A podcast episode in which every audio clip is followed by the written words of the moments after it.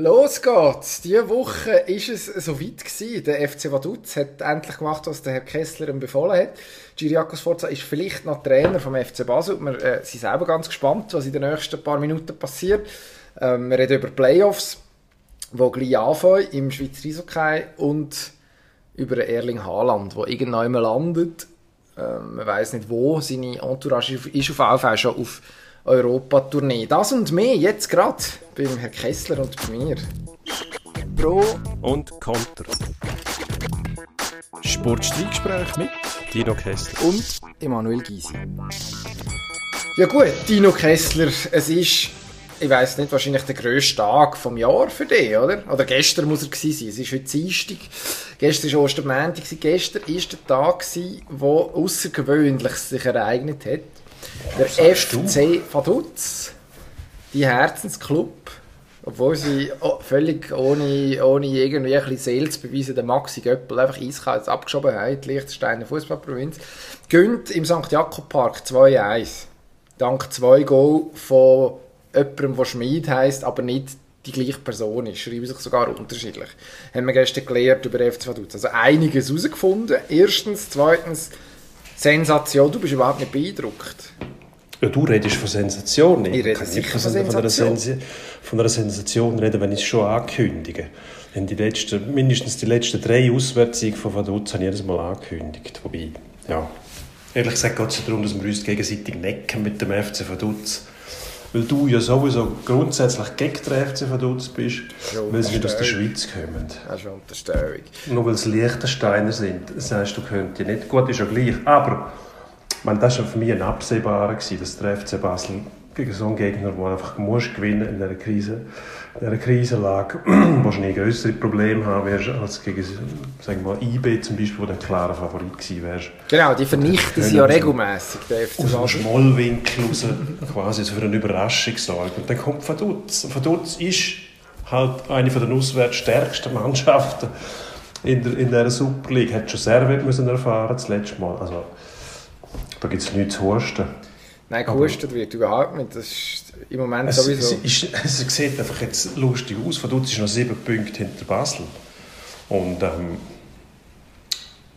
es sieht gut aus, dass wir uns der FC Vaduz vielleicht sogar erhalten bleibt. Für die nächste Saison. Was meinst du dazu? Ah, ich sehe ihn schon. Äh, es tut, mir, es tut mir, es tut mir, es tut mir wirklich weh. Nein, also der FC Vaduz man muss es sagen, Rückrunde, in der Rückrunde dabei Platz 4. Also 9 Spiele, 16 Punkte, 5 Mal gewonnen, 1 unentschieden, 3 Niederlagen, total total vernünftigen Auftritt, kann man nichts sagen. Ähm, es war jetzt auch nicht so, gewesen, dass man da äh, nur Glück hatte gestern, wobei man fairerweise schon mal sagen, wir haben jetzt den FC Basel nicht an die Wand gespielt, ähm, auswärts. Da würde ich jetzt auch sogar eh sagen, dass man das nicht kann verlangen vom FC Vaduz. Das dass jetzt nicht unbedingt etwas ist, was man denen vorwerfen kann. Aber äh, ja, also es ist...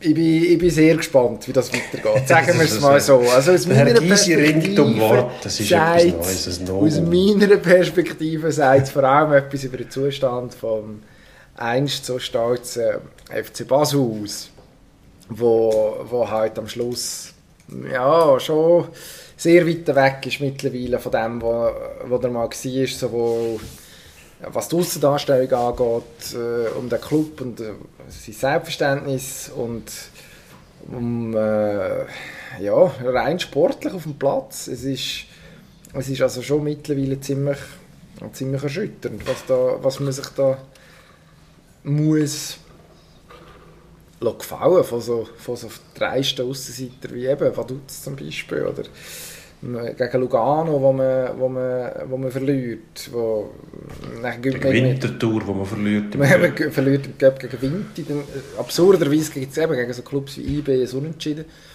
Also, ja, ich weiß es nicht. Ja, es, ist, es ist ja logisch. Das ist eine Situation, wo es, wo es vor allem ums Mentale geht. Bereitstellung von der mentalen Energie in Krisensituationen ist ja grundsätzlich immer das Problem. Und nicht die Fitness der Spieler, die dann vielfach angezweifelt wird, dann heisst es so, äh, das sind so, äh, sind so, so Floskeln, die dann nur gereicht werden, ja, die haben nicht hart genug geschafft. Das ist meistens ein Zeichen, dass die Verantwortlichen selber nicht wissen, um was es geht. Dann wird gesagt, man muss härter arbeiten, das hat mit dem gar nichts zu tun. Wenn du in dieser Situation bist, dann bist du drin, weil du eben mental nicht mehr auf der Höhe bist, weil der Mensch halt einfach auf diese Krisensituationen reagiert. Ganz einfach. Und da diskutieren wir nachher noch darüber, wenn es um den Chiriakos Forza geht. Ähm, das gibt ja Grund dafür, dass du in einer, in einer Krise bist. Und das kannst du auslösen mit verschiedenen Sachen. Ob das aus dem Club selber kommt oder aus der Mannschaft selber.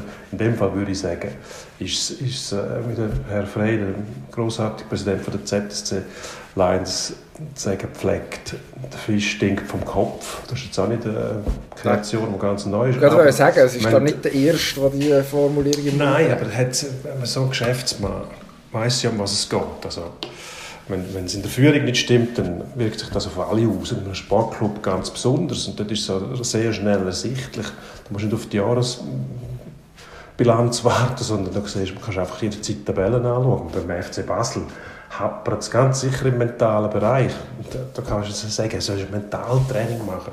Das, muss, das Problem muss gelöst werden, wenn der FC Basel so quasi ins Enkel gestellt wird von einem FC Vaduz dann stimmt einfach etwas nicht mehr.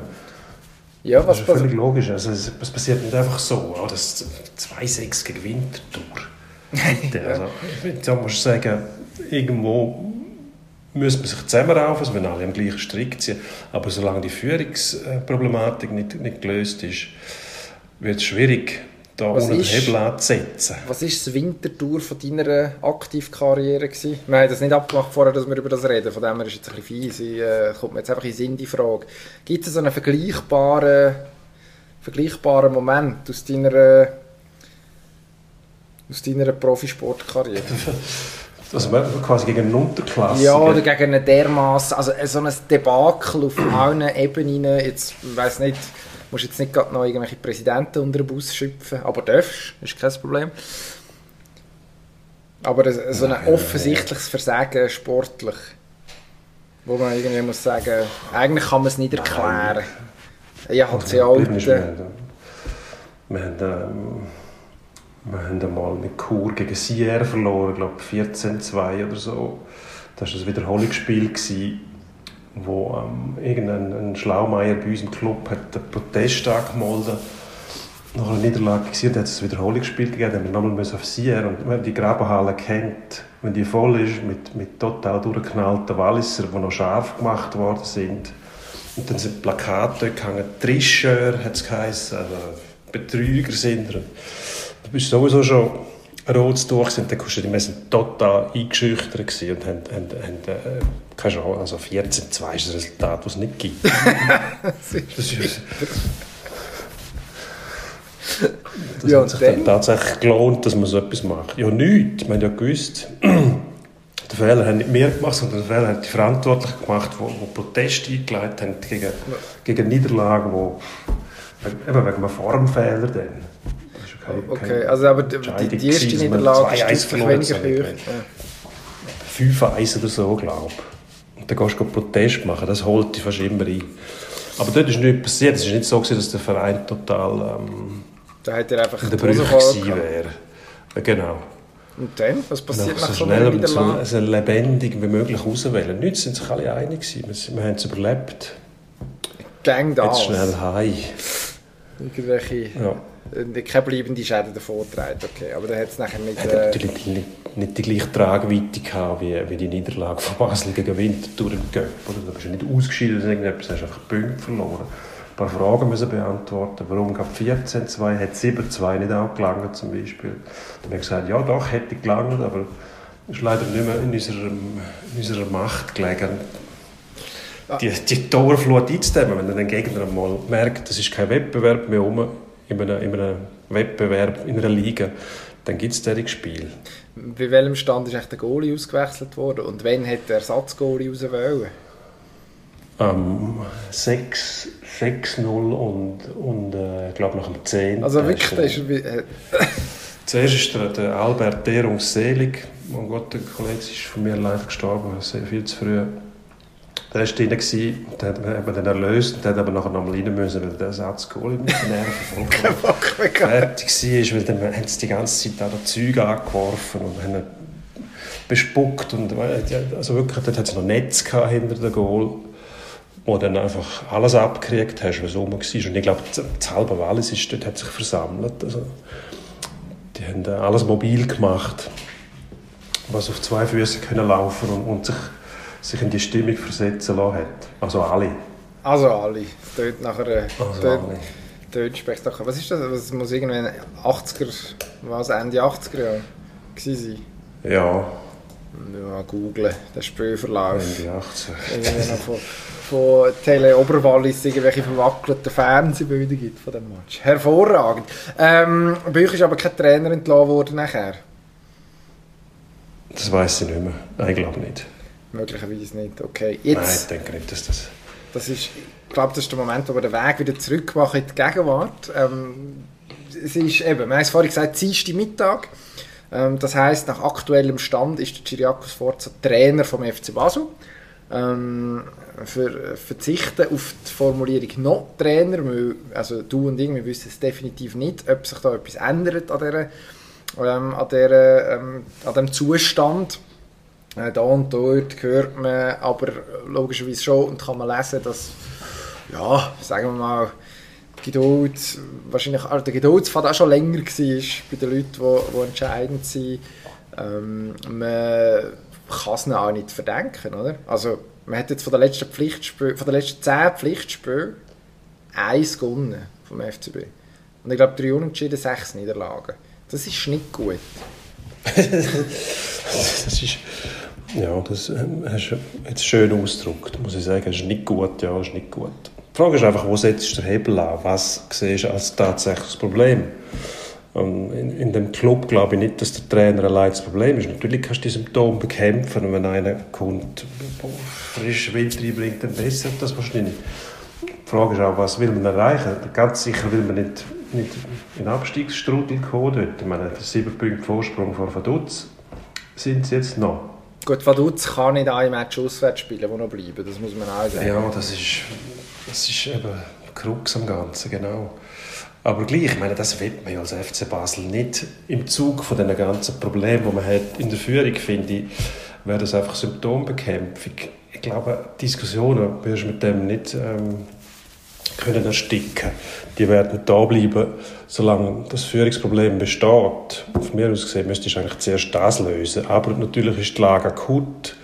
Man muss sicherstellen, dass man, dass man sportlich wieder einigermaßen auf die Füße kommt. Und ich sehe in die Mannschaft nicht rein wie der tatsächlich funktioniert. Ob das Problem ist um Chiriakos Forza oder ob die ganze Krise einfach Mannschaften so mitreißt in der Strudel rein, dass es nicht mehr anders geht. Das ist ja relativ schwierig zu beurteilen.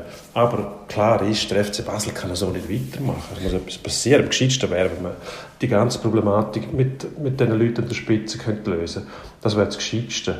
Jetzt müssten sich die eigentlich auch sagen, wir sind mitverantwortlich dafür, dass der Club immer tiefer geht. Was ist jetzt wichtiger, unsere eigenen Machtansprüche oder das Wohl von dem Club?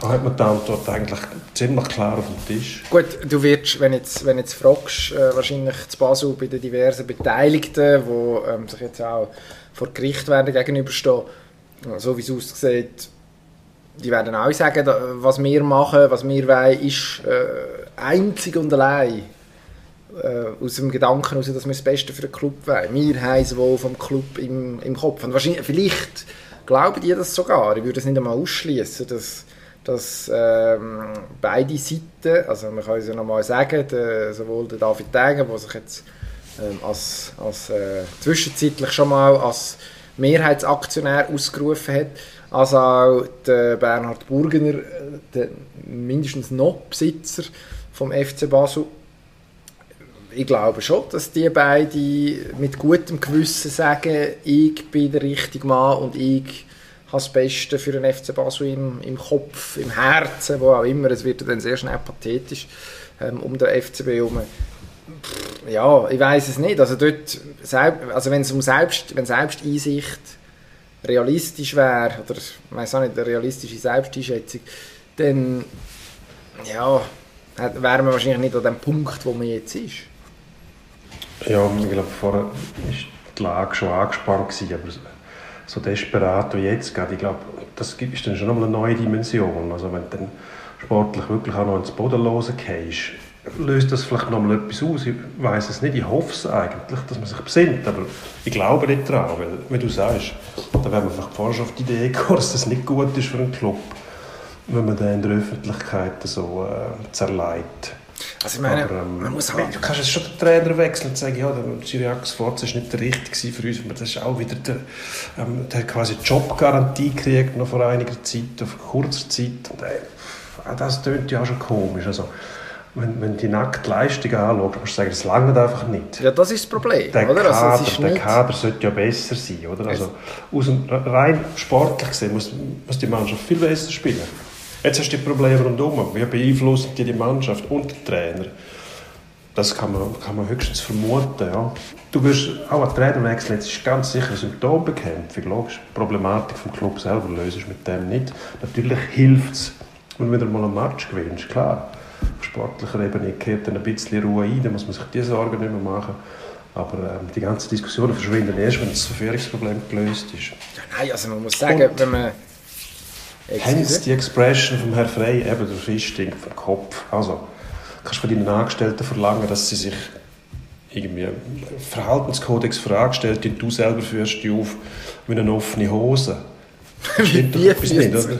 Wie führt sich Das also Das ist also ein Sprichwort aus dem Deutschen, fühlt sich auf wie eine offene Hose. Habe ich ja nie Also, das ist gehört. Nicht, will man einfach nicht. nicht. Nicht so, wie es der Regel entspricht und dem Anstand. Ähm, als Clubpräsident musst du ja als Vorbild sein. Also, du willst von deinen Angestellten verlangen, ähm, dass sie sich an sportliche Regeln und an gewisse Grundsätze halten, wenn du es selber nicht machst. Also, Hosenladen auf. Nein, also sportlich kann man äh, zusammenfassen, dort sind die Fakten tatsächlich klar. Und da gibt's auch, also es ist nicht mehr Geschmackssache, oder? Also, zu Basel war man verwöhnt gewesen, über die letzten ja, fünf, sechs Jahre ist immer mal wieder ein erfolgreicher Trainer rumgemäkelt worden, also der Urs Fischer, äh, wo jetzt irgendwie Everybody's Darling ist in der Bundesliga mit dem, was er ähm, mit Union Berlin schafft. Da hat man, hat man geschickt, weil es zu wenig aufregend war, was er gezeigt hat in den letzten Saisons unter, unter äh, Häusler Heiz. Marcel Kohler war dann auch nicht recht. Gewesen. Ähm, Raphael Vicky, gut, dort, ja, das ist im Herr Burgener seine, seine einzige Trainerentlassung bis jetzt, die er offenbar bereut bis heute. Kohler ist, es auch geheißen, ist zu langweilig. Ähm, mittlerweile hat er, glaube ich, recht behalten, der Marcel Kohler mit seinem Ausspruch vom letzten Sommer, dass er einen Orden verdient hat für das, was er intern wahrscheinlich auch hat müssen wegmoderieren und ausbügeln etc. etc. Aber wenn man die Fakten anschaut, 31 Pflichtspiele FC Basel die Saison unter dem Sforza ähm, 1,35 Punkte im Schnitt. Das ist ähm, seit 1997 Tiefstwert. Und dort, ich glaube, das kann man wirklich sagen, ist der FC Basel nur ein anderer gewesen, mit definitiv anderen Ansprüchen. Also man ist so weit weg von dem, wo man will sein und auch kann sein. Einfach rein, du hast es vorhin gesagt, auf dem Papier, wenn man auf dem Reisbrett die Mannschaft anschaut, dann kann man schon kommen mit Verletzten und zum Teil jungen Spielern, wo man gewisse Schwankungen muss zugestehen muss. Aber dass es in der Summe nachher dermaßen Scheps rauskommt, das ist nicht, das lässt sich nicht erklären mit der Verkettung von ein paar unglücklichen Umständen. Das ist dann schon... Nein, Das ist ganz, ganz offensichtlich, offensichtlich ein grundlegendes Problem. Ob denn das mit einem Trainerwechsel gelöst wäre, ist eine berechtigte Frage. Also unser Kollege Stefan Kreis hat einen Kommentar geschrieben, wo es am Schluss wahrscheinlich nicht schlecht trifft. Er hat gesagt, äh, mittlerweile wäre eine Entlassung vom Sforza wahrscheinlich eine Lösung sogar für ihn. Also nicht für den Herrn Kreis, sondern für den Gyriakos Sforza. Äh, einfach- Bestimmt, Ja, also Das kann er ja selber auch nicht wohl sein in dem, in dem Moment. Und, äh, Also man sieht- den Umständen. Als Trainer merkst du genau, kann ich noch etwas ausrichten mit dieser Mannschaft? Und die Frage musst du ja von außen zumindest mit Nein beantworten, weil sonst würde man das Ergebnis ja sehen. Aber eben, im Vergleich zum, zum äh, Marcel Kohler ist der Chiriakos Forza wahrscheinlich auch nicht der, der als Moderator noch kann irgendwo ein bisschen ausgleichend eingreifen und die Mannschaft schützen von diesen Sachen. Aber das ist jetzt keine Kritik am Sforza, das ist einfach eine Feststellung von mir. von den Persönlichkeiten, die unterschiedlich sind. Das ist nicht gut oder schlecht, es ist einfach so, wie es ist. In einem anderen Moment wäre es vielleicht umgekehrt, aber in dem Moment hast du mit einem, mit einem Typ, der eher ruhig und souverän, ich meine, das Forza ist ja auch recht, recht agil und viril, wenn er an der Seitenlinie ist und permanent redet und so. Das ist seine, seine Körpersprache und alles, gehört alles zu ihm. Die Frage ist, in welchem Moment funktioniert das jetzt wahrscheinlich nicht mehr. Und Stefan Kreis schreibt, wäre eine Lösung. Ich sehe das auch so, absolut richtig, weil er weiß ja wahrscheinlich auch nicht mehr weiter in dem Moment und sieht die Lösung nicht. Also die Resultate sprechen ja nicht für ihn.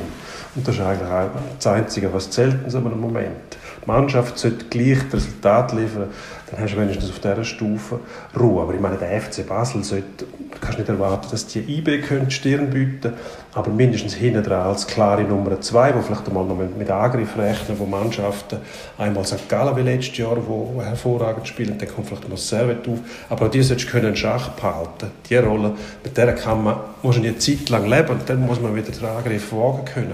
Aber so ein Absturz, das entspricht nicht, das entspricht nicht der Qualität, die immer noch in dem Club drin ist. Ja, also es ist es, es hinterlässt einem tatsächlich, also ich weiß nicht, relativ beispiellos, mindestens in der Schweiz in dieser, in dieser Form, was, in der, was man jetzt in den letzten sagen wir, zwei Saisons, man war ja vorher schon nicht wirklich glücklich gewesen, aber es hat sich jetzt definitiv noch akzentuiert. Aber ich glaube, ähm, wenn wir noch lange weiter schwätzen, gibt es wirklich noch Veränderungen auf dem Trainerposten, dann können wir wieder von vorne anfangen. Darum schnell weiter zum nächsten Thema. Wir verleihen den Fußball, mindestens für einen Moment wechseln aufs Eis. Dort ist nämlich die Regular Season beendet, die Schweizer Eishockey National League. Ähm, hat äh, die Quali hinter sich gebracht mit fast einem Match. Kann man in, in, einer, in, einer, Saison, wo äh, durch Corona und diverse Quarantäne doch heftig durchgeschüttelt worden ist, schon auch mal lobend erwähnen. Ähm, und jetzt steht etwas an, das fährt, wenn fährt das am Morgen Mittwoch, ja? ähm, die sogenannten Pre-Playoffs machen wir in der Schweiz zum ersten Mal. Ähm, und wie soll den Modus jetzt schnell beschreiben? Das ist äh, im Prinzip Best of Three, spielen äh, die Mannschaften zwischen Platz 7 und 10, äh, jeweils eine Serie 7 gegen 10 und 8 gegen 9 um die letzten zwei äh, Playoff-Plätze der, in den Playoffs der besten 8, die nachher um einen Meistertitel, um einen Schweizer Meistertitel kämpfen. Äh, ja, das wird da unter sich ausgekäset. Und jetzt die grosse Frage, die wir uns stellen, Gute Idee.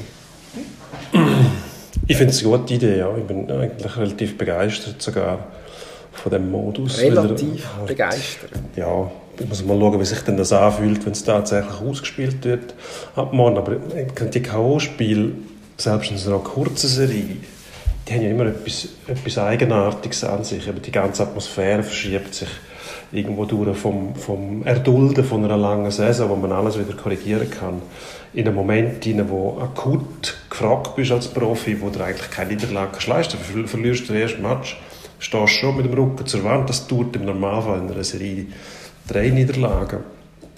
Ich glaube, das ist schon ein gewöhnungsbedürftig für, für die Spieler und für die Fans. Es kann dann sehr schnell gehen, wenn zum Beispiel als HCD, der fast 20 Punkte mehr hat, glaube ich, als der SCB, und nachher wieder eigentlich noch nicht in den Playoffs drin bist, dort akzeptierst du dann, dass du als Erster vielleicht danach spielst, wo, wo 30 Punkte weniger hat. Aber da geht es darum, zuerst mal in die Playoffs reinzukommen, dass man sich all die Gedanken vom Hals schafft, ist schon etwas ganz Neues, muss ich sagen. Aber das Prinzip, dass du nochmal zwei Mannschaften dazu holst vorher, und dort schon Spannungsbogen hast, finde ich äh, sehr sexy, muss ich sagen. Also ich bin extrem zweigespalten. Äh, und zwar zum einen, was ich gut finde, eigentlich wird die Qualifikation, das klingt jetzt im ersten vielleicht paradox, aufgewertet durch das. Ja, die grosse Kritik, äh, jetzt gerade wenn man so Leute, die eher aus dem Fußball kommen, zulässt, ist ja, ja, da spielt man irgendwie 50 Millionen Match, 50 äh, oder 52 Runden und nachher fängt es wieder von vorne an, ähm, ist alles nichts wert. Stimmt jetzt natürlich nicht. Also die Quali wird insofern aufgewertet, dass, dass die ersten sechs haben, gönnen klar etwas, nämlich sie müssen eine Runde weniger spielen. Also beziehungsweise die anderen haben eine Runde mehr zu überstehen. Wahrscheinlich muss man es so korrekterweise formulieren. Ähm, es sind immer noch drei Runden, die man, muss, gewinnen muss, um Schweizer Meister zu werden. Aber zwischen äh, der 7 und der 8 werden bestraft, zum einen, und zum anderen Äh, also die, sprich, die müssen sich zuerst noch als würdig erweisen, überhaupt dürfen in diesen, in Playoffs mitzutun. Du gehst, gehst denen unten dran, die möglicherweise nur knapp hinter dran waren, was diese Saison, naja, punktemässig nicht ganz korrekt ist. Also der Strich ist nicht, ist da, nein, der Strich ist tatsächlich zwischen Platz 8 und Platz 9 eigentlich verlaufen. Ähm, du gibst, du gibst denen unten dran die Chance, noch einmal einzugreifen. Was ich ja, so ein bisschen schwierig finde, ist, du gehst jetzt diese Saison in einem Club wie im SCB, wo eigentlich royal versagt hat, oder? Also wirklich Kapital, vergeigerte Saison, da eigenen Ansprüche hinten nachgelaufen, ähm, irgendwie, also hinten raus würde ich sagen, hat man wieder irgendwo einen, einen Tritt gefunden, der respektabel ist, aber man ist, hat sich bis irgendwann im Januar mindestens so tief ins Abseits manövriert, dass man sich eigentlich nicht mehr hätte können erholen davon. Die haben jetzt noch zweite Chancen über. Das ist logischerweise als Beobachter von außen reizvoll, ist gut. Ähm, jetzt gegen SCB müssen spielen als EV-Zug. Ich hätte keine Lust, aber ich hätte auch nicht Lust auf HC Davos. Also von dem her, ich glaube, das ist, ich glaube, das ist in jeglicher Hinsicht ähm, eine heikle Viertelfinalserie, wenn es dann dazu kommt. Aber ja, dass, dass jetzt nochmal einen Rettungsring hast für, für so einen Grossclub, der es eigentlich sportlich nicht geschafft hat. Man sieht schon selten genug, dass die daran vorbeirasseln im Normalfall. Und, die, und irgendeinen Kleinen reinrutscht und sich, und sich dann immerhin eine Runde lang, mindestens eine Runde lang versuchen, den Gross testen. Ja, das ist so der Wermutstropfen, den ich sehe. Aber, man muss sagen, eigentlich, es gibt mehr, es gibt mehr Matches, wo es um etwas geht. Das, ist grundsätzlich ja positiv. Und so eine kurze Serie, also von mir aus könnte man sogar sagen, ein Match, 7. gegen 10, 8. gegen 9. Wenn du nicht besser bist als die Hälfte der Liga, hast du es nicht verdient, mehr als ein Match äh, nachher überzukommen, wo der weitere Verlauf deiner Saison abhängig ist davon. So eine Art Wildcard-Game. Aber dann tust du natürlich die Anzahl Match wieder nicht erhöhen, ist mir klar. Das wird das Fernsehen zum Beispiel. Genau, es muss schon irgendwo durch alles berücksichtigt sein, was äh, an Faktoren rum ist in dem Sport und nebenbei. Oder in dieser speziellen Saison, der SCB hat letztes Jahr die Playoffs aufgepasst, das Jahr hätte er sie auch wieder verpasst, wenn es die Situation nicht erfordert hätte, dass man sich einen neuen Modus sucht, wo man eben keinen Absteiger braucht. Ich glaube, für mich ist das ein Modell für die Zukunft, weil da muss man sich bewusst sein, das Abstiegsszenario, das sich die Fans wünschen, mit direktem Move-Abstieg, wird es wahrscheinlich nicht mehr geben. Hat es ja in der letzten Zeit auch schon nicht mehr gegeben. Also, darum musst du etwas finden, das einigermaßen an das herreicht im Punkt der Spannung, ohne dass die Panik muss ausbrechen muss. Wenn nämlich der Abstieg akut wird, mindestens mal die Angst. Und natürlich, wenn es ein SCB jetzt verwünscht, der als Neunter noch reinrutscht, dann kommt die Diskussion aus. Ich finde einfach, man sollte den Modus beurteilen, unabhängig davon, welche Clubs dann wie betroffen sind. Schwierig, ich weiß, es ist eine emotionale Sache. Und stimmt absolut, du hast einen goldenen Fallschirmverein, der versagt hat, der 20 Punkte weniger gemacht hat als Tracht. Wir reden nicht irgendwie Rückstand auf die Spitze, sondern du hast 20 Punkte fast weniger als Tracht. Das sind, glaube ich, nicht mehr viele Spiele. Gut, das stimmt ja nicht genau, weil wir sind noch ein paar Spiele weniger, glaube ich. Ja, es sind nicht, ist, nicht, ist nicht überall die gleiche Anzahl Spiele und eben, es ist eine Saison, genau, die sowieso gewöhnt, ja, man glaube, zum Teil kann 5 Grad sein. Es ist halt jetzt der Modus, ja. Man muss dann halt das auch mal anschauen, wie es dann rauskommt, wenn der SCB jetzt da wo es wegputzt und nachher der EVZ auch dann werden die Stimmen kommen, die sagen, ja, aber die wären ja gar in den Playoffs dabei gewesen. Ja, ja jetzt haben wir halt aber einen anderen Modus und das haben wir vorher schon gewusst. Das sind wie die, die über den Spielplan jammern, ähm, weil sie im, im, im Februar zweimal gegen wer spielen, hintereinander. Das wissen sie aber schon im September, oder? aber sie jammern erst dann darüber, dass quasi irgendeiner ihnen Böses wähle. Also eben, man kennt den Modus. Es, es, kann, es kann tatsächlich so Konstellationen geben, wo man sagt, mh, hm, ja, das ist jetzt vielleicht nicht wünschenswert auf alle Seiten, aber ich glaube, mit dem muss man jetzt einfach umgehen. Ich finde halt, ja, hast jetzt zwei Mannschaften, die überhaupt nicht mehr, können, nicht mehr können eingreifen können. Das ist ein bisschen der Wermutstropfen, finde ich. Bei dieser Zwischenrunde, die wir vorher hatten, dann am Playout-Final sind die doch immer noch beteiligt gewesen, aber halt eben, Motivation ist die falsch gewesen mit, der, mit dem negativen Druck, den es dann gibt. Ja, dass also- du dann wirklich kannst absteigen Ich glaube, das, das tut schon gut. Dass das mindestens jetzt einmal nicht hast, weil es dann in Zukunft sein wird. Nein, also dass man den Abstieg diese Saison aussetzt, gegen das sagt ja kein Mensch jemand. Ähm, ich bleibe aber schon dabei, der Abstieg, ja, der muss, perspektivisch muss der wieder, muss der wieder äh, Teil von, vom Wettbewerb sein in der National League. Also es, ist, es widerspricht einfach grundsätzlich unserem, unserem europäischen Verständnis von Sport. Dass, dass halt jemand auch bestraft wird und wieso nicht der direkte Abstieg. Also eigentlich, ich finde, man kann das eine tun und das andere nicht lassen. Warum nicht die Pre-Playoffs machen, bis zum 10. Platz runter? Dann ist, kannst du 10. werden und Meister werden und dann spielt meinetwegen der 11. und der 12. oder vielleicht gibt es dann 13 oder 14 Mannschaften irgendwie in mittelfristiger Zukunft in dieser, in dieser National League, man weiß es nicht. Ähm, dann sollen die meinetwegen einen, Absp einen Absteiger auskäsen, der dann aber direkt runtergeht, nach einer Saison aber auch wieder raufkommen kann. Also ohne, wieder, ohne das Nadelöhr, das ist eigentlich die Wurzel von allem Übel, würde ich jetzt sagen. Ähm, da- das Nadelöhr-Liga-Qualifikation, was es fast unmöglich macht, außer eben, wenn man sagt, auf, auf Niveau Kloten vor ein paar Jahren, das müssen wir jetzt nicht wieder durch, das haben wir auch schon durchgecatcht an dieser Stelle. Außer es geht wirklich so viel schief. Und dann, dann, kann jemand, dann muss auch noch jemand parat sein, der kann Bresche springen und das ausnutzen Ja, also da muss dann viel zusammenkommen. Es müsste wie Schneien an Ostern zum Beispiel oder so. Ja, ähm, ich weiß es nicht. Da sind wir, sind wir wieder bei dieser Problematik. Ja, Im Prinzip wäre das wirklich wünschenswert, dass es so ist, direkt ein Auf-Abstieg.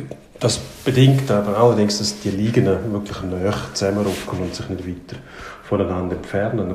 Apropos noch zusammenrücken, ein Formel-1-Auto ist ziemlich eng und Sebastian Vettel platzt regelmäßig die Hutschnur und ähm, gibt ein unglückliches Bild ab. Und der Ralf Schumacher, ehemaliger Formel-1-Pilot, und so wie du uns gerade sagen wirst, vor allem der Bruder von Michael Schumacher Genau. und der Onkel von Mick Schumacher, der empfiehlt dem Sebastian Vettel jetzt quasi, oder er fordert ähm, in einer Kolumne, die er auf glaub, Sport 1 bereitgeschlagen hat, ähm, quasi soll aufhören mit dem Wehleidigen. Und ich muss sagen, Ralf Schumacher, ob sympathisch oder nicht, irgendwo durch hat er recht. Dass er beim Vettel, ich glaube, dem würde man das schon verzeihen, dass er nicht so erfolgreich ist und muss sich zuerst ein neues Auto gewinnen, bla bla bla. Aber das, das Wehleidige tun, das stört mich auch. Wie viele Rennen waren diese Saison schon? Gewesen? Ähm, eins, du weißt genau, wie viel, das ist eine, eine Frage zum, zum dort setzt du jetzt den Hebel an. dass man- Ja, gut, natürlich. natürlich setzen wir nicht den Hebel an. Nein, also, das ist, also der Ralf Schumacher sagt einfach wirklich, es tut mir leid.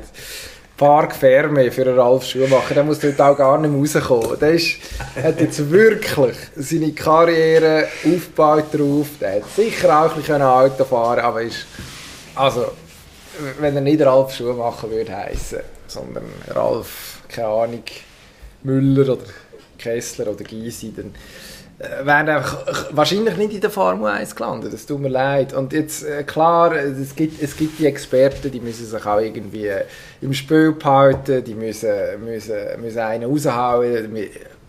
Das Spiel ist total okay, ist auch legitim. Aber jetzt müssen wir vielleicht den Ball doch einmal kurz flach halten. Also es ist einig gefahren worden. Ähm, der Ve- Vettel hat ein neues Auto, fährt den Aston Martin, was Mercedes-Kundenteam ist, das wissen wir alle. Ähm, Mercedes sowieso nicht unbedingt gerade vom Glück geküsst, was die Regeländerungen angeht. Ähm, als Kundenteam bist du sowieso noch ein bisschen ja, langsamer in der Reaktion auf gewisse, auf gewisse Veränderungen. Ähm, haben wir an dieser Stelle ja schon vergangene Woche debattiert. Und ja, jetzt auf, auf den einprügeln, nur weil er sagt, äh, es, sei, es, sei, es sei wahnsinnig viel, wo, wo gegen ihn laufen und im Auto passieren viele Sachen, wo äh, ja, können sich nicht aufs Fahren konzentrieren. Man fragt sich dann, was passiert dort. Also ist irgendwie, keine Ahnung, noch irgendwie ein Tier reingeraten oder so im Cockpit. Irgend, ich weiß nicht, was hat es in Bahrain in der Wüste? Irgendein Wüstenhase oder so? Nein, Blödsinn. Äh, Keine Ahnung. Also was... Haas, Was? es hat sogar zwei Haas. Der Haas Ferrari, das ist etwas anderes, ja stimmt. Auch lang, nein, die sind, äh, Haas sind ja relativ schnell. Also der Haas, Haas Ferrari. aber die schlagen Höcken halt. Und äh, manchmal ist es ja sinnvoll, zum schnell zu sein, einfach den direkten Weg von A nach B zu wählen. Eine Gerade, sozusagen. Ja, also, äh, lange Rede, kurzer Sinn, der Ralf Schumacher kann man, glaube ich, ignorieren bei diesem Thema. Das ist etwas so relevant wie ich, wenn es um Herr Vettel geht. Da können wir uns darauf einigen. Sehr gut. Aber ich hätte es gleich ansprechen was mich irgendwie noch, was mich irgendwie noch amüsiert, muss ich ehrlich sagen, weil die, auch ähm, die Deutschen sind schon ähm, interessant, die Rolle, die der Vettel spielt in den in der deutschen Medien. Einerseits hast du die, die versuchen, alles glatt zu bügeln und zu entschuldigen, und andere, die auch wirklich knallhart auf den losgehen. Weißt, er ist immerhin vierfacher Weltmeister. Aber du hast halt die, die Überfigur Michael Schumacher, der tatsächlich über allem steht. Aber das ist brutal, ähm, das ist ja unerreichbar. Unerreichbar, klar. Aber es ist, die Auswirkung, die du hast, ist immer auch wichtig. Oder? Also du kannst mit dem Aston Martin klarkommen oder nicht. Du kannst mit dem Aston Martin auch Alpine hinten donnern und dann sagen, ja, der ist eine Schlangenlinie gefahren von mir. Aber wenn alle sehen, dass es nicht so ist, die Frage ist, wie verkaufst du das? Oder? Wenn du das mit Schalk machst, mit Charme, dann hast du vielleicht die Leute sogar noch auf deiner Seite. Aber, und dort gebe ich am Schuhmacher recht, wenn das alles so weinerlich anklagend ist, dann geht es über die Leute auf den Sack. Ja, aber, jetzt, aber jetzt gerade die Deutschen, stell dir vor, der Herr Vettel wäre äh, ironisch und äh, schalkhaft unterwegs, das versteht ja niemand äh, bei unseren nördlichen Nachbarn, die breite Motorsportöffentlichkeit. Das ist ja nicht England, wo irgendwie David Coulthard oder der Eddie Irvine oder so halbe Volkshelden sind, obwohl sie selber ja, in anderem Zusammenhang auch gerne mal Schlangenlinien gefahren sind. Weil eben tatsächlich in der Verkauf naja, die, das nötige Augenzwinkern hatte. Ich weiß nicht, ob das ähm, mindestens was die Formel 1 Medien angeht, dann wirklich verstanden wird. Also dort bist du als Sebastian Vettel wahrscheinlich schon auch eingeschränkt in der in der Aussendarstellung. Ich weiß es nicht. Ich weiß es nicht. Ich würde sagen, warten wir doch mal ab. Vielleicht gibt es ja noch ein zweites Rennen diese Saison. Und dann reden wir dann. Also ich würde sagen, so drei bis fünf Rennen würde ich ihm Zeit geben. Gut, das ist notiert. So bin ich. So. Das, dann, dann, dann können wir uns noch einmal um, um die Ohren hauen. Golf ist das nächste Thema, wo wir darüber reden. VW Golf. Nein. Ist nicht mein Auto, ich fahre, fahre nicht äh, du hast, Oh, du hast gewechselt, aber... Oder steht das noch Nein, ich habe noch nicht gewechselt, das steht, steht noch bevor. Du redest seit Monaten ähm, davon. Mittlerweile. Ja, es ist aber so, dass das, wo das, dort, wo das Auto gebaut wird, ist leider auch Pandemie gewesen, und darum ist die Fabrik stillgestanden und darum ist das Auto jetzt halt nicht fertig geworden. Was fehlt denn noch an dem Auto? Ich weiß es auch nicht. Heckspoiler wahrscheinlich. mhm. Nein. Ja. Golf, ja, wir haben das Masters diese Woche in Augusta, eigentlich das berühmteste Golfturnier auf der Welt, mindestens mal nach dem Urteilsvermögen der Amerikaner. Ähm, es ist ein Turnier, das immer am gleichen Ort gespielt wird, das ist sicher außergewöhnlich. Den Platz kennt man in- und auswendig, zum Teil wirklich Golflöcher, wo man, wo man überall kennt. Amen Corner, 11, 12, 13. Ähm, Platz, der immer länger hat gemacht werden müssen in den letzten paar Jahren, weil die Leute immer weitere Schläge haben. Und, äh, der Vorreiter von dieser Bewegung ist Bryson DeChambeau. Im Dezember, Austragung 2020, wo hat verschoben werden wegen Corona, hat er schon angekündigt, dass er den Platz auseinandernehmen wird. Das hat er zum Teil auch gemacht mit seinen langen Abschlägen. Aber er ist dann am Schluss nicht klar gekommen mit dem Patten, das vergisst man auch ein bisschen, und mit den weichen Verhältnissen, die dann halt im Dezember geherrscht haben. Jetzt aber, im April ist es dort in Augusta, Georgia, heiß und trocken. Das heisst, Fairways sind schnell, Grüns sind schnell. Ich glaube, jetzt schafft er es. So, mit der Obergewalt, brachial. Das ist seine, seine Tour. Die Abschläge müssen so weit wie möglich führen, egal wohin. Fairway oder nicht, interessiert er gar nicht. Er sagt immer, ja, du musst auf dem Fairway sein, sonst wird es nachher schwierig. Bei dem nicht. Bei dem wird es nicht schwierig. Der haut noch so ein Wedgel auf das Green und was man noch vergisst, eben das Putten. Immer wenn der gewinnt, ist er Top 10 im Putting. Das ist also nicht nur die weiten Abschläge, sondern das, was alle machen müssen, wenn sie gewinnen. Sie müssen mindestens in der vorderen Ränge sein beim Einlachen. Und wenn er das schafft, dann schafft er es. Ja, wenn er es schafft, dann schafft er es. Das ist so. also geschafft hat es auch der Jordan Speed vergangene Woche. Hat endlich wieder ein Turnier gewonnen. Ähm, das, ist also, das hast du mir erklärt. So eines von diesen was, ewigen Top-Talent gewesen, auch, wo nachher eine lange Lücke hatte, so eine Durststrecke. Ähm, und jetzt, äh, was hat er gewonnen? Das Valero Texas Open, die Sachen sind auch so schön, Ja. So schön äh, gesponsert. Also mein Lieblingsturnier ist übrigens das Waste Management Turnier. Ich weiß leider nicht mehr, Ja. was es ist, aber irgend, weißt du das? Waste Management am Phoenix Open. Ist das? Okay. Ja, das ist also, das, ähm, Also das ist ein Abfall... also wirklich sehr, ja, Waste Management, ähm, Abfallmanagement, Abfall- ja. Kehricht- Müllabfuhr. Müllabfuhr. Entsorgung und Recycling. Mhm. In Amerika Waste Management. Übrigens, Charlie Hoffmann wird gesponsert von denen. Ja, Waste Management ist aber eines der berühmtesten Turniere. Vor allem hat es dort das 16. Loch Par 3, das sie rund um das Stadion gebaut haben, wo, äh, ich glaube, das lauteste ist, was es im Golf gibt. Wenn nicht Also gerade dort, äh, Pandemie ist. ja, aber selbst dort hat es Zuschauer gehabt bei der letzten Austragung, ein paar. Und dort ist es ja erlaubt, dass die Spieler quasi auch ausgebaut werden, wenn, äh, wenn der Schlag nicht, nicht mindestens 10 Meter ins Loch hergeht. Finde Also ich, brachial. wird das, von, wird das nachgemessen. Genau, die 10 Meter. Ja, das können Sie im Fernsehen mittlerweile Ach mit der modernen. Technologie sofort feststellen. Oder? Und die Zuschauer handeln nach Augenmaß. Je nach Sympathiewert vom Spieler ist es dann nahe genug wird oder auf, noch nicht. wird auf oder abgerundet. Aber zurück zum Herrn Spieth, wo ähm, ähm, genau, mit dem Waste Management Turnier eigentlich gar nichts zu tun hat. Das heisst einfach nur Nein, lustig. hat Genau. Aber der hat, Valero Texas Open Genau, das hat er gewonnen. Er hat schon mal ein Masters gewonnen. Er hat in den letzten Wochen und Monaten, glaube ich, einen vernünftigen äh, Lauf gehabt, so ein bisschen formtechnisch in der Top 5 gewesen, mehrfach. Ich würde sagen, das, das deutet für mich darauf her, dass es eben nicht, dass es nicht ein, Ausrü also ein Ausrufer, ein Ausrutscher war mit dem, mit dem einen Sieg, sondern dass da jemand, der eigentlich eine, eine gute Basis hat, jetzt ja, seine Form wiederfindet. Und so einigermaßen unspektakulär ist er nicht der Liebling von der Masse, weil über den gibt es irgendwie, ja, das ist so wie Vanilleglasse eigentlich.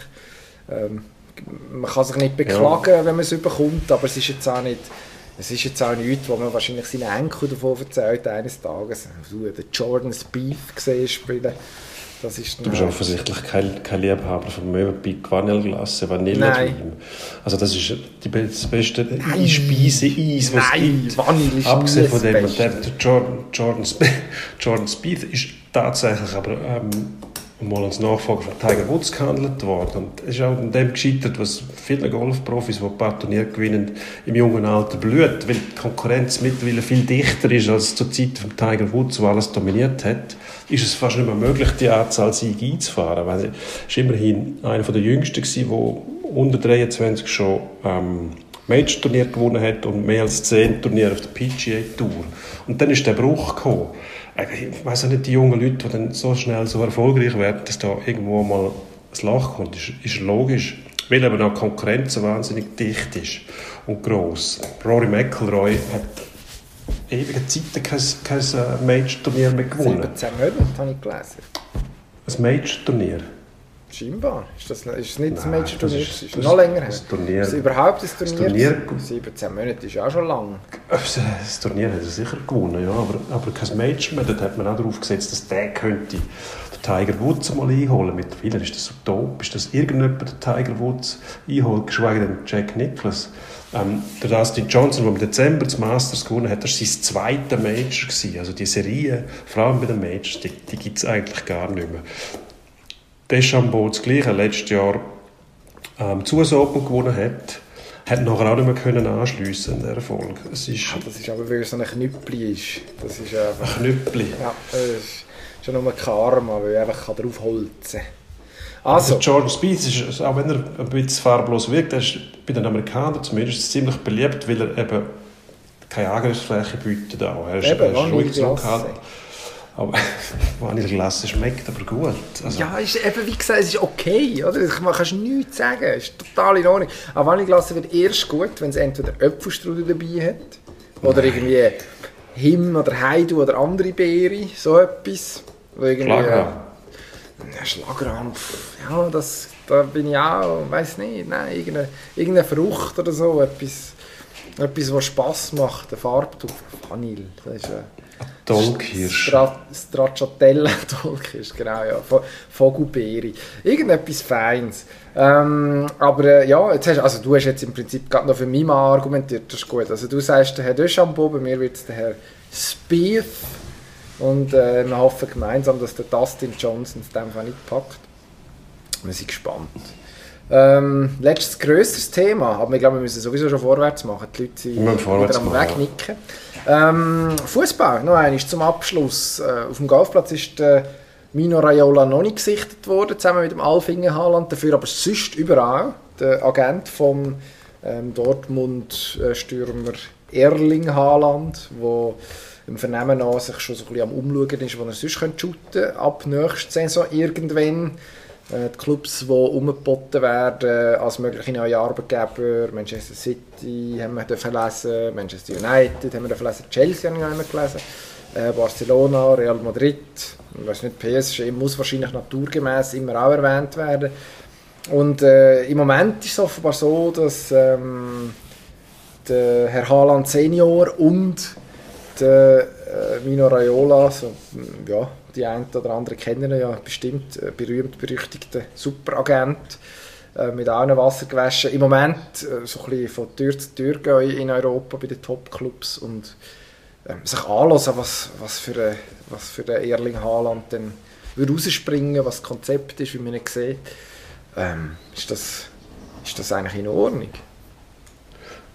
Ja, ich verstehe die Frage ehrlich gesagt nicht. Was, ist nicht, was, was soll denn, was soll denn, klar was soll denn nicht in, Ordnung sein an dem? Das ist ein also erstens, normaler Prozess im Profifußball. Also erstens ist Pandemie, ähm, ja, Reisen, naja, so mit eine gute Idee.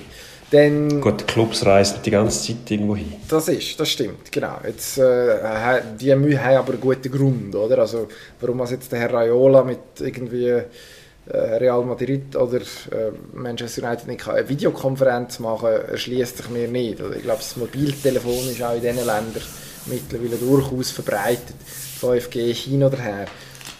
Das ähm, sagt man ja noch nicht. Und nachher äh, mit dem Mobiltelefon kannst du auch Video, das kann dir mal zeigen, sonst gibt es auch so Nein, wir, wir würden ihn nicht sehen. Aha, eben, das, ist, das ist nämlich das Problem. Dass man, dass man, dass man sie sieht, das in Vater Haaland, ja. sie am Flug, Flughafen ja. umreisen. Und das, man das machen muss. Das ist das Problem, das ich damit habe. Es ist ein lächerliches Kasperli-Theater. Oder? Also, wo, der, wo der Herr Haaland noch bei Salzburg gespielt hat, hat man genau das Gleiche gemacht. Da sind die Leute einfach in Deutschland auftaucht nachher.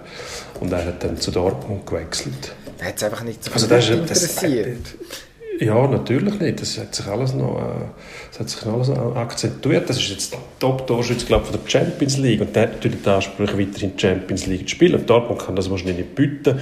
Nach der Niederlage gegen Frankfurt in der Bundesliga am Wochenende ist man sieben Punkte hinter dem Champions League-Platz. Ob man das noch holt, möglich, eher unwahrscheinlich.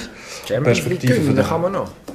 Das kann man machen und da kann der Haaland direkt für sorgen, indem er ähm, weiterhin eben Goal schießt. Aber die Rolle von Haaland bei Dortmund wird mir immer so spekter, muss ich ehrlich sagen. Also sein Verhalten auf dem Platz ähm, verwirft viel öfters die Hände nach und wenn ein Pass nicht ankommt, zeigt er seinen Missmut. Das nimmt doch das Spiel Spielkameraden, ja, Mannschaftskameraden nehmen das auch auf und sehen, ja, der quasi hat das Gefühl, er sei viel besser als wir und wir, wir sind nicht gut genug, um ihm die Bälle servieren. Also, also die Körpersprache finde ich, find ich ehrlich gesagt nicht in Ordnung. Das stört mich fast mehr als der Auftritt vom Vater und vom, vom äh, Agent. Das gehört zum Business, ob man sie jetzt gerade machen muss. Natürlich kann man sich die Frage stellen. Ob man sie so zur Schau stellen muss, auch. Absolut. Aber dass der will Champions League spielen, das ist vollkommen klar. Wenn Dortmund das nicht bieten kann, dann muss man halt so hin, wo man das kann machen kann. Ja gut, das ist legitim, dass er das machen will. Eben, es gibt einen Pfad, grundsätzlich Champions League zu spielen, nämlich mit Borussia Dortmund äh, sich für Champions League qualifizieren auf dem einen oder anderen Weg. Ähm, unappetitlich wird es dann, wenn man nachher sich überlegt, ja, was passiert, wenn jetzt Dortmund grundsätzlich mal hart bleibt. Die Ausstiegsklausel greift im Vernehmen auch erst nächst, ähm, nächsten Sommer. Also an und für sich ist er, ist er, ist er so oder so noch ein Jahr gebunden, außer der Herr Watzke sagt, ja, der Gang halt. Die Frage ist, wie weit bist du bereit zu gehen, dass du die Freigabe dann überkommst. Und dort hoffe ich, ja, für vielleicht auch so ein bisschen das Vermächtnis vom Erling Haaland, wo ja als, wie formulieren wir das jetzt geschickt, ja, so als, als unkünstelter, unverbrauchten, un, äh, ja, unprätentiösen Typ irgendwie überkommt, oder? Also sehr, so wie er Fußball spielt, kantig, wuchtig, irgendwie wirkt nicht immer ganz geschickt, aber am Schluss schon eine gewisse Durchschlagskraft, ich glaube, das kann man sagen. Ähm, so, so schwätzt er ja auch, so kommuniziert er auch. Also, ich nehme ihm irgendwie ab, wenn er seine, seine leicht unbeholfenen Interviews gibt. Und ich glaube, ja, das, ich, ja, die ganze, das ganze Auftreten kommt dann nicht mehr so gut an, wenn gleichzeitig anfängst, anfängst so Spiele spielen und komische Druckversuche über Medien. Ja, würde man nicht empfehlen. Ja. Ich glaube, da vergisst er mehr, als, als am Schluss gönnst. Am Anfang ist er auch so, für mich so übergekommen, relativ unschuldig, zurückhaltend, hat eigentlich seine, seine Erfolge auf dem Platz für ihn sprechen lassen. Jetzt eben die Körpersprache und die, die Unmutsäußerungen zur Schaustellung von der Unzufriedenheit, ein Pass mal nicht ankommt. Ähm, ich meine, der Auftritt gegen Köln, wo er, wo er beide Goal schießt beim 2-2 und dann seinem Gegenspieler quasi das Liebling herwirft, da hast du den Fetzen, will ich gar nicht. Ich meine, das ist, das ist despektierlich. Da lässt du Respekt am, am, am Gegner einfach schon vermissen. Das, das gehört sich einfach auch nicht. Und jetzt die Unzufriedenheit, ich meine, ja, das hat Dortmund hat Probleme, die Saison. Die kommen immer wieder mal auf und dann kommen sie zurück. Und für die, den Verein Champions League zu verpassen, das hat schwere Auswirkungen. Also, dann kriegst du auch die Spieler nicht mehr, die du brauchst, um eben Konkurrenz für Bayern. Du hast die Spieler nicht mehr, die du brauchst, um überhaupt in die Champions League reinzukommen. Außer du gewinnst sie, wenn dir jetzt der Haaland vorläuft, dann ist das ein Zeichen auch. Also du bist dann nicht mehr in dieser Klasse drin. Das, wird, äh, das könnte schwere Konsequenzen haben für den Club. Ob man dann den gehen lässt oder nicht. Wenn der sagt, ich will da weg, ich glaube, dann gibt es keinen Weg zum behalten. Das zeigt auch die Vergangenheit und die Erfahrungen, die man gemacht hat. Ein wechselwilliger Spieler, weil er gegen seinen Willen im Club zu behalten, pff, schwierig. Sehr schwierig. Natürlich kannst du es durchsetzen, wenn es einem Recht entspricht und die Ausstiegsklausel erst im Jahr greift. Aber ich glaube, wenn, wenn äh, Barcelona kommt oder irgendein Club, der sagt, äh, 150 Millionen da, zack, dann ist der ziemlich schnell weg. Ja, ich bin gespannt, wo sie die hernehmen. Also, ähm, ich glaube, wir müssen vorwärts machen. 50 Minuten Marke ist überschritten. Der Endspurt. Schnell. Endspurt. Gehen wir in den Endspurt. Der, so. der Lieblingsdörfahrer von Dino Kessler ist am Wochenende umgekehrt. Der Döff Tom, wie du so gerne sagst. Nein, Doff Tom. Tom Lütti stürzt Moto 2. Wird es jetzt noch schlimmer aus? Also gut, ich muss vorausschicken, ich wünsche dem überhaupt nicht, dass er stürzt. Also da muss ich mich schon dagegen verwehren. Da mache ich mich auch nicht lustig darüber, überhaupt nicht. Aber er, nein, er tut mir leid, muss ich ehrlich sagen. In dem Alter dort mitfährst, der Moto 2 und äh, der Erfolg kommt nicht und dann gehst du um. Ja, das ist bemitleidenswert, muss ich sagen. Ähm, in der Champions League kommt es einem speziellen Derby. PSG und Bayern. Und was wissen wir darüber? Das Katar-Derby äh, finde ich ganz lustig. Äh, die zwei Mannschaften haben ja äh, vor ein paar Monaten, nein, vor ein paar Wochen äh, praktisch das identische Twitter-Video gepostet, äh, gesponsert von der katarischen staatlichen Fluggesellschaft. Ähm, ja, der Gipfel von der PR-Fantasielosigkeit. Schade eigentlich. Sportlich schwierig zu sagen. Ich glaube, Bauchgefühl sagt PSG, einfach weil der Neymar jetzt, wie ich mit Schrecken festgestellt habe, 29 ist schon und langsam mal sollte auf höherem Niveau etwas gewinnen. Ich glaube, das ist die Dringlichkeit Dringlichkeit noch mal grösser als bei den Bayern, wo man doch ja, das Sextupel äh, eingefahren hat und ähm, jetzt vielleicht doch nicht mehr ganz die, die allerletzte Konsequenz an den Tag legt. Pre-Playoffs, noch einmal zurück zum Eishockey, wir haben vorhin darüber geredet, jetzt reden wir über die tatsächlichen Affischen. Der EHC spielt gegen Rapperswil-Jona, Davos gegen SC Bern, wer kommt weiter? Mhm, wer kommt weiter? Von mir aus gesehen HC Davos gegen den SC Bern. Obwohl man da sagt, der SC ist dann gefährlich. Da möchte ja wissen, warum. Also die ganze Saison eigentlich mehr oder weniger nicht gefährlich gewesen. Göpp hat es einen guten Rang gehabt. Aber der Göpp ist auch etwas anderes. Davos und Biel von mir aus gegen Rappi sollte eigentlich drin liegen. Natürlich ist Rappi gefährlich. Wenn, wenn du mal ein Spiel verlierst, dann darfst du keins mehr verlieren. Das ist jetzt auch wieder eine Weisheit ja, man also. unbedingt müsste, müsste preisgeben bei der Best of Three Serie. Das ist ja, ist ja logisch. Für mich ist der Fall klar, Davos und Biel. Ja gut, okay, du hast mir das Argument Pflicht erfüllen, siebt und acht Eben. in den Playoffs Chalk, langweiliger Tipp. Nein, also du hast das Argument für mich vorhin gebracht. Der SCB im Göpp schon etwas gerissen, das ist im Prinzip jetzt genau das Gleiche.